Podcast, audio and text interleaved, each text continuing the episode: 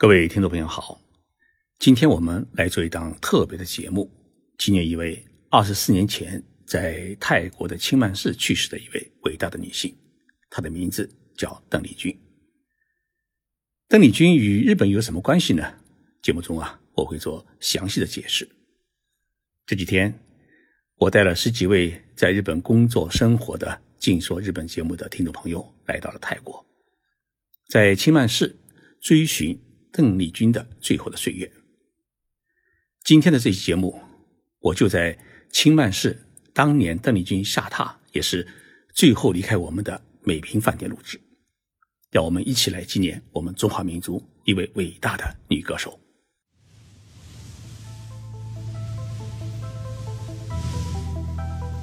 任你波涛汹涌，我自静静到来。静说日本，冷静才能说出真相。我是徐宁波，在东京给各位讲述日本故事。一直想去清迈寻访邓丽君最后的踪迹，这一次呢，泰国航空公司帮我实现了这个梦想。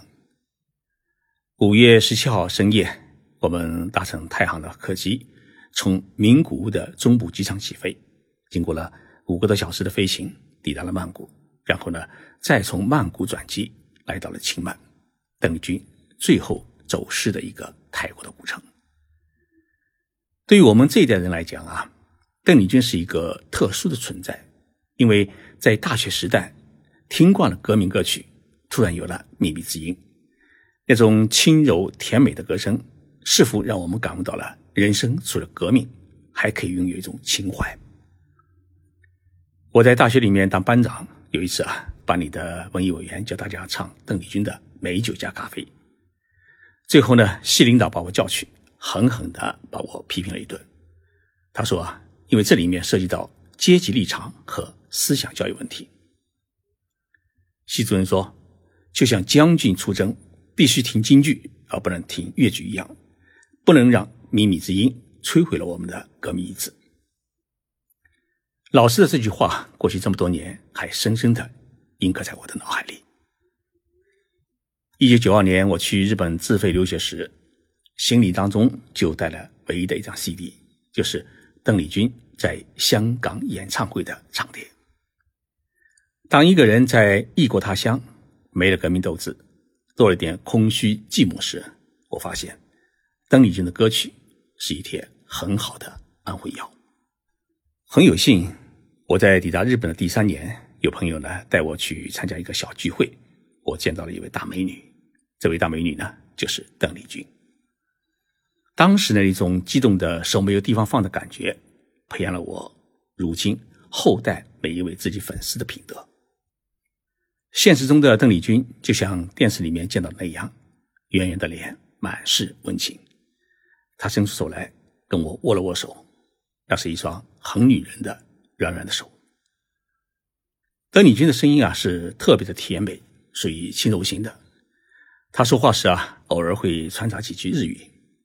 记得当时聊的话题是去北京开演唱会的事。据说早在呃八十年代就曾经有过企划，后来呢，因为他说错了话，所以呢，在大陆举行个人演唱会的梦想一直没能实现。后来因为日本邓丽君歌友会会长。杨志宽先生介绍，我采访了被邓丽君称为是日本爸爸的周牧先生。当年就是周牧先生去香港听了邓丽君的歌，然后呢跟他签约，把他带来日本进行发展的。周牧先生告诉我，当时邓丽君在台湾和香港已经很出名，但是呢在日本还没有名气。唱片公司对邓丽君是很感兴趣，觉得在日本华人圈里面。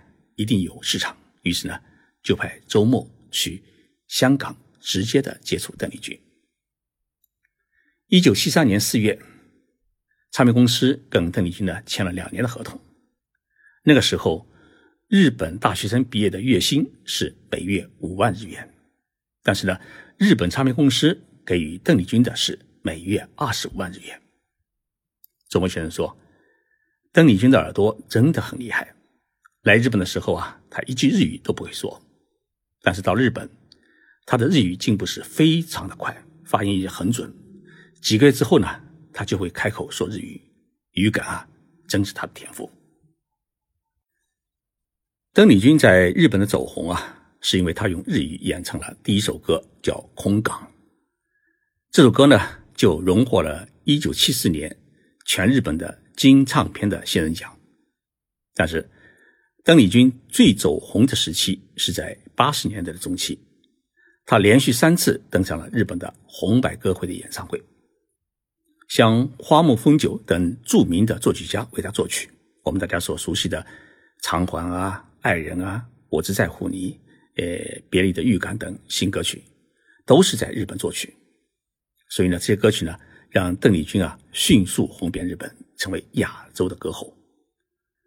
同时，这些歌曲的中文版也传入我们中国大陆，成为一代人的记忆。清迈是泰国北部的一座古城，它的发展程度呢，仅次于首都曼谷。历史上曾经是属于兰纳王朝，后并入泰国后啊。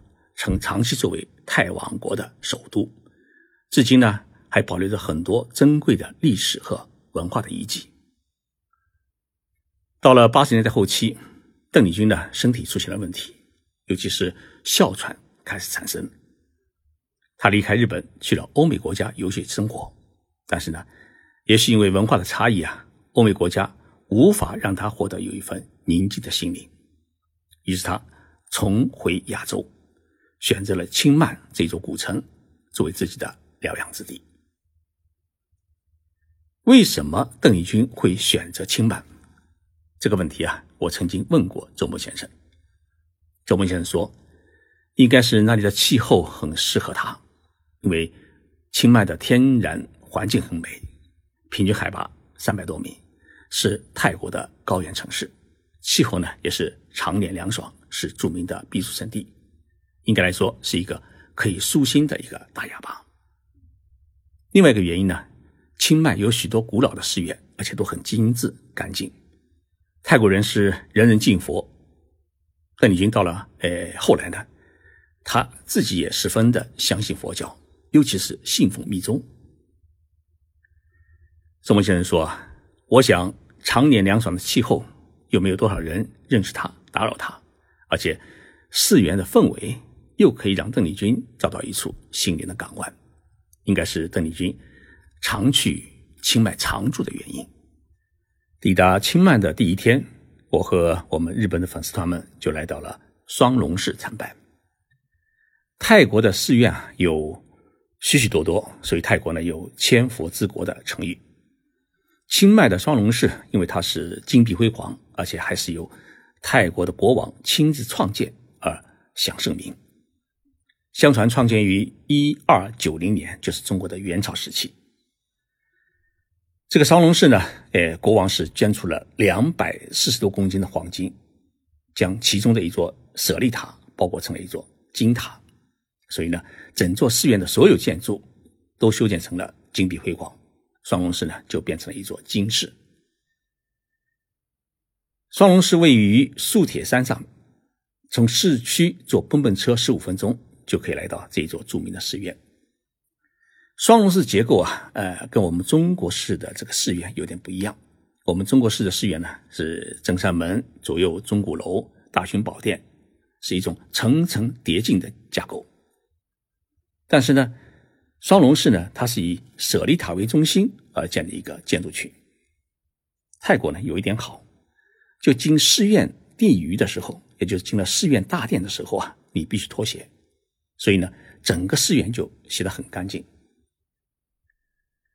我和我的伙伴们进了双龙寺，首先是围绕这个舍利塔转圈祈祷。寺院的僧人告诉我们，双手合十必须要转三圈祈愿。我反正在这三圈当中啊，凡是想到的都已经拜托佛祖照应，包括我们现在在收听这一节目的听众朋友。我都为大家做了祈福。我想啊，当年邓丽君在这座舍利塔四周转圈时，她也一定祈祷了许多。而我呢，只是沿着她的脚印在跟着走。问了一位年老的高僧，我说啊，邓丽君当年最爱去的地方是哪里？他指引我说啊，是观景台。双龙式的观景台，据说可以看到清迈市的全景。冥冥当中有一种说不出的缘。当我离开舍利塔前往观景台时，阳光当中啊下起了细雨。当我登上观景台，山下居然呈现一道艳丽的彩虹，而彩虹之间似乎有数道光芒将天地连接。我双手合十，感恩佛祖，让我与邓丽君有一种奇缘重逢的感觉。望着彩虹和清迈古城，我想，当年邓丽君也一定是这样静静的看着山下的美景，陶醉在大自然的美丽当中。我忽然很理解，天下之大，他为何会选择清迈？只是没有想到，这里会成为他人生的终点站。抵达清迈的当天晚上，我们就住进了当年邓丽君下榻，也是他最后告别我们的美平酒店。第二天，我们迫不及待的去瞻仰邓丽君最后居住，也是发病离开这个世界的房间。接待我们的是比利先生，当时他还是一位二十一岁的小伙子，被酒店呢指定为是邓丽君的专属的服务生。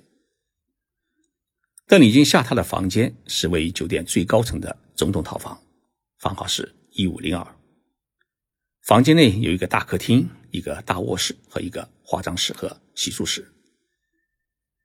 邓丽君第一次在美品局酒店呢是居住了两个多月，第二次住了将近一年，也就是一九九四年，她几乎都在这个酒店里面度过。最后一次入住是在一九九五年的四月。邓丽君每次入住美品酒店，哎，并不是只有她一个人，而是她带了她的法国的小男友保罗先生。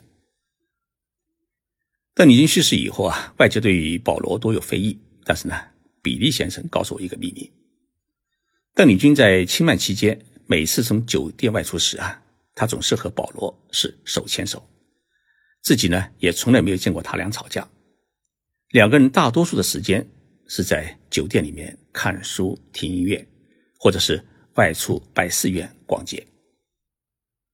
在一九九五年的四月，他们最后一次入住美平酒店的一个下午，邓丽君和保罗呢，特地是约了酒店的一辆香槟轿车，前往清迈的松德寺。在大殿内，在泰国最大的青铜佛像前，邓丽君请主持和尚。为他们主持了订婚仪式，香槟专车司机见证了两人的订婚仪式。回来以后啊，告诉了酒店的员工，大家开始叫邓丽君为是保罗夫人。比利说啊，两人真的是要结婚的。在比利的眼里面啊，邓丽君是一位十分亲善的人，对待酒店的每一位工作人员都十分尊重，而且很低调，也从来不张扬。他说话呢是细声细语，声音是十分的甜美。比利每天呢是负责给邓丽君和保罗送餐、送鲜花，还要洗衣服、买东西。比利先生呢每天负责给邓丽君和保罗送餐、送鲜花，还有洗衣服、买东西。他说，邓丽君最喜欢吃的泰国的饭菜是菠萝饭，还有是椰奶鸡蛋汤，还有芒果。最喜欢的花是百合花。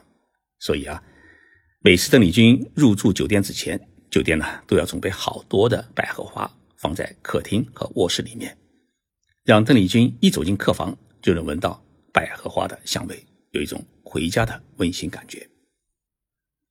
刚开始的时候啊，邓丽君每次见到比利都是用英语打招呼，时间久了以后，两人就变得熟悉。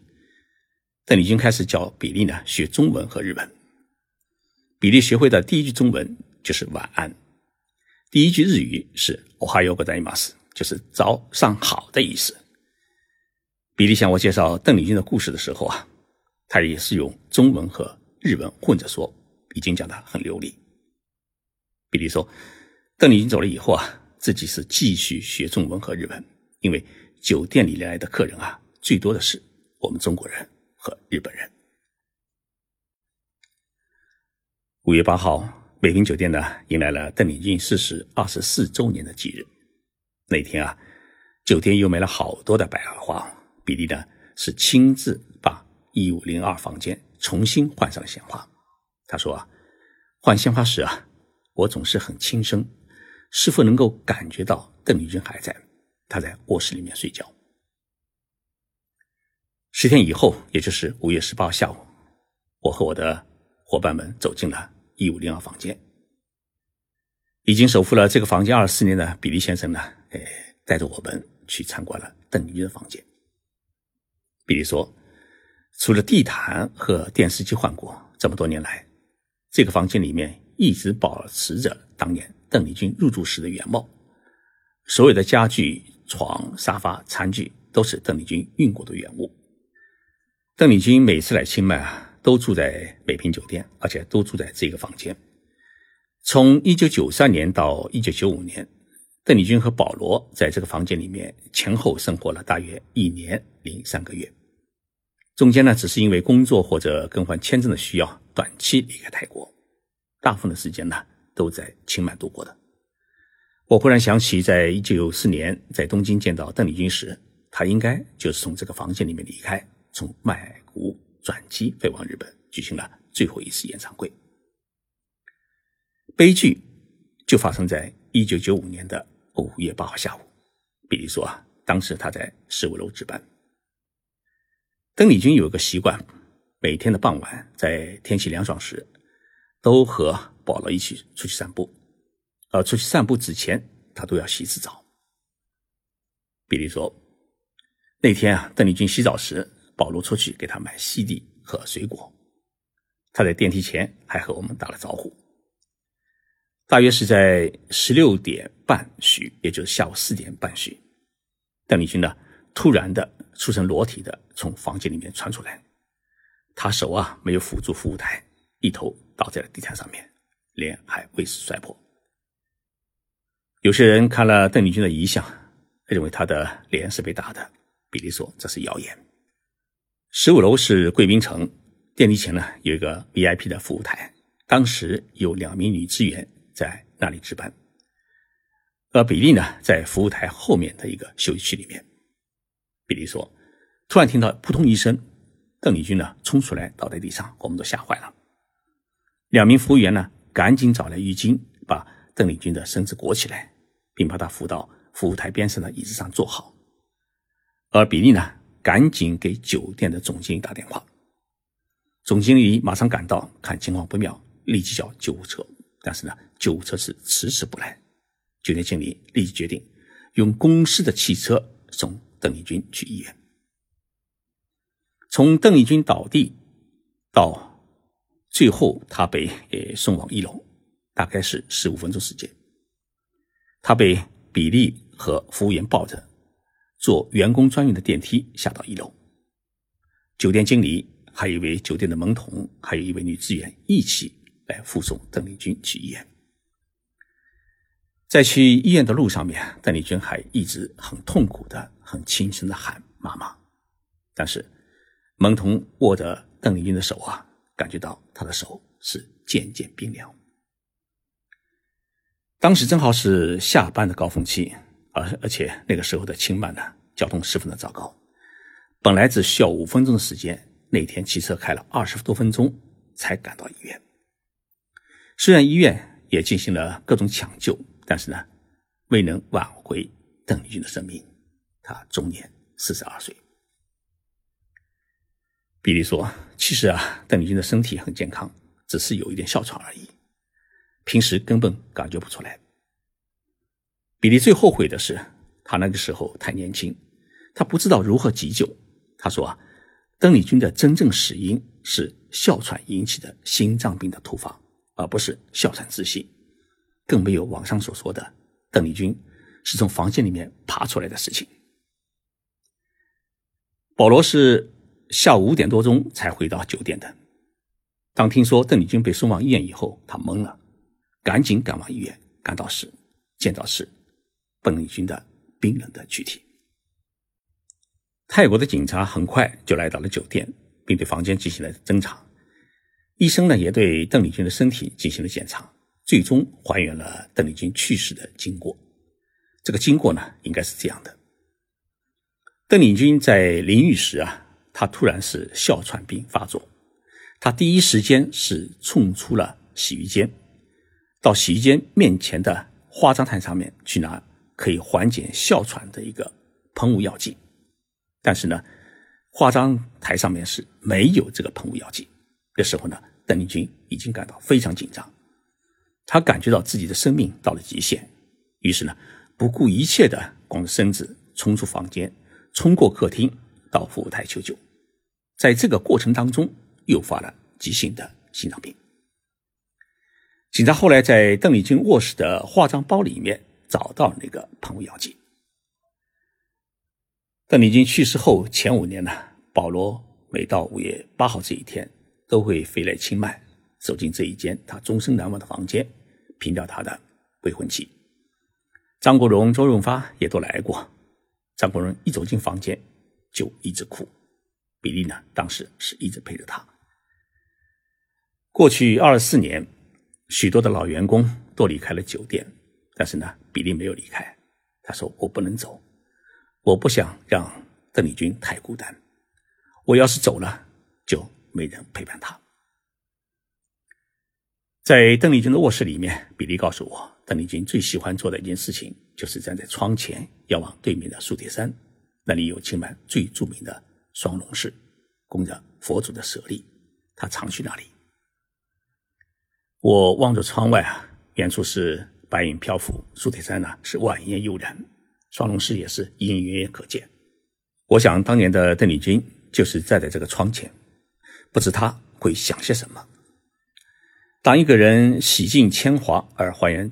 本质洁净的时候，他也许真的是想结婚，想做一位母亲，过一种平凡的生活。只是没有想到，他把生命最后一个音符禅定在泰国的这座古城清迈，把他留下了。